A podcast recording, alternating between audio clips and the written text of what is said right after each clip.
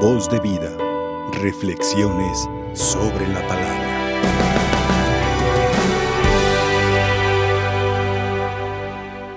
Pienso, hermanos, que podemos sacar muchos puntos de reflexión y mucha materia, diríamos, para reflexionar a propósito de la primera lectura, del mismo Evangelio, también del Salmo.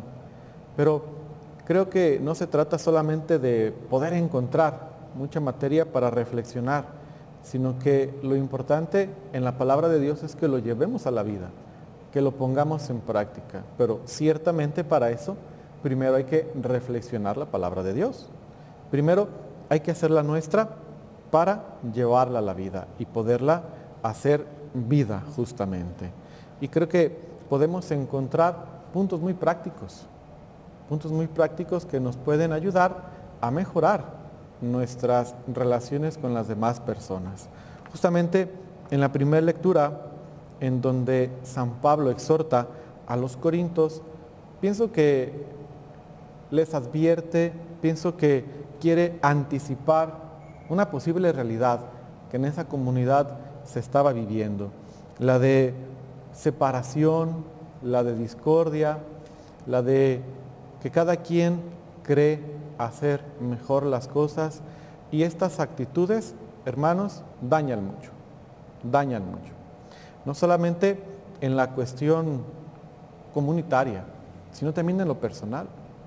Es muy complicado, es muy difícil tener una actividad donde cada quien cree tener la mejor de las razones, donde cada quien cree tener toda y la absoluta razón de las cosas.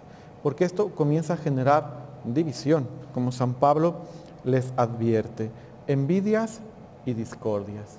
Esto mismo en cualquier ámbito, llamémoslo en el ámbito parroquial, llamémoslo en el ámbito laboral, en el ámbito familiar, en cualquier lugar donde nos encontremos, si no tenemos una disponibilidad para poder trabajar y actuar en equipo y de la mejor forma, hermanos, va a ser muy complicado. Va a ser muy complicado, pero tenemos que partir desde nosotros mismos. Es lo que dice San Pablo, dice, no pude hablarles como hombres movidos por el Espíritu Santo, sino como individuos sujetos a sus pasiones. Para poder actuar conforme San Pablo nos invita, necesitamos estar llenos de Dios. Necesitamos estar plenos de Él, satisfechos, porque si no entonces vamos a querer llenarnos nosotros de nuestros egoísmos. Vamos a querer siempre, querer tener la absoluta razón de las cosas. Es muy complicado, les digo, vivir en estas cuestiones de envidia y discordia. ¿En dónde se funda esto? justamente en esto de San Pablo, en no estar llenos de Dios.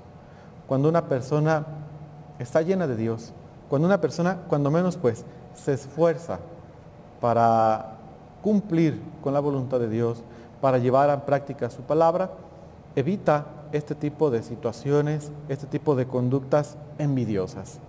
Y si alguien le hace alguna observación, si alguien le dice, oye, creo que tu propuesta es buena, pero mira, si podemos hacerle mejor de esta manera, va a ser capaz de dialogar, va a ser capaz de poner en práctica lo que se le está diciendo.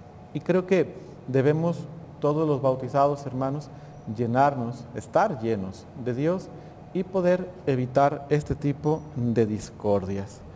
No creer que porque podamos, eh, podamos tener algún cargo, pues ya somos los mejores. Definitivamente que no. Definitivamente que esto nos debe de comprometer a servir mejor a los hermanos. Y es como la segunda parte de esta lectura. Dice, algunos dicen, yo soy de Pablo, yo soy de Apolo. No, aquí el que importa es Dios. El que importa es la acción de nuestro Señor.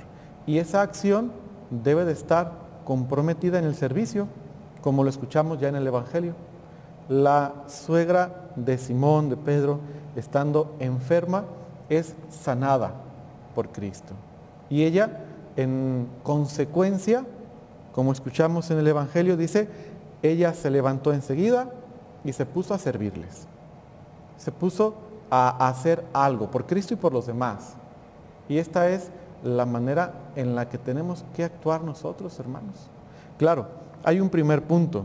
Dice que estando su, la, suegra de Simón eh, con fiebre muy alta, le pidieron que hiciera algo por ella. Esta intercesión que es muy importante y que todos debemos de hacer también unos por otros, unos por otros. Cuando existe envidia, cuando existen estas discordias, lamentablemente estas, estas personas que sienten la envidia, que sienten la discordia, se sienten bien cuando a alguien no le va bien y no debe de pasar, no debe de pasar. Creo que sí hay que analizarnos y si hemos tenido alguna actitud de, sentirnos bien porque a otra persona le va mal, pues cuidado, cuidado con esas actitudes. Sino más bien debe de ser justo lo que escuchamos en el Evangelio, pedirle a Cristo que haga algo por alguien. Y no solamente quedarnos en la oración, sino también en la acción. No porque la oración no sea efectiva o porque se quede en un plano sobrenatural, no, porque esta también debe ir acompañada por las obras. Y aquí es en donde entramos nosotros. Le piden pues a Cristo que la sane, que haga algo por ella y ella se pone a servir. Una vez que hemos tenido este contacto de amor y de misericordia con nuestro Señor, tenemos que ponernos al servicio de Cristo y de los demás. Esto lo podemos eh, entender, lo podemos palpar en la pastoral, que aunque bueno, ahorita conocemos que por las situaciones de la contingencia que tenemos, pues está un poco detenida. Pero sabemos que ahí es donde nos ponemos al servicio de nuestros hermanos. Sabemos que en el trabajo pastoral aumentamos y acercamos el reino de los cielos a los demás. Y tenemos que esforzarnos así como esta mujer que una vez sana se pone al servicio de los demás. Se pone al servicio. Evidentemente debe de haber un proceso. Tenemos que estar llenos y cada vez más llenos de Dios, porque si no nos puede pasar como escuchamos en el Evangelio del domingo, que nuestro Señor justamente a Pedro le hace saber, tu manera de pensar no es la de los Dios, no es la de Dios, sino la de los hombres.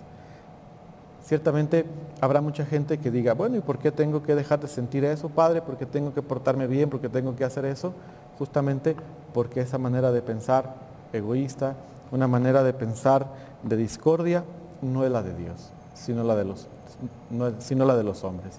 Hay que pedirle a nuestra Madre que no deje de interceder por nosotros, nuestra Madre María Inmaculada, que siempre nos ayude a ser mejores, que siempre nos ayude a ponernos al servicio de nuestros hermanos.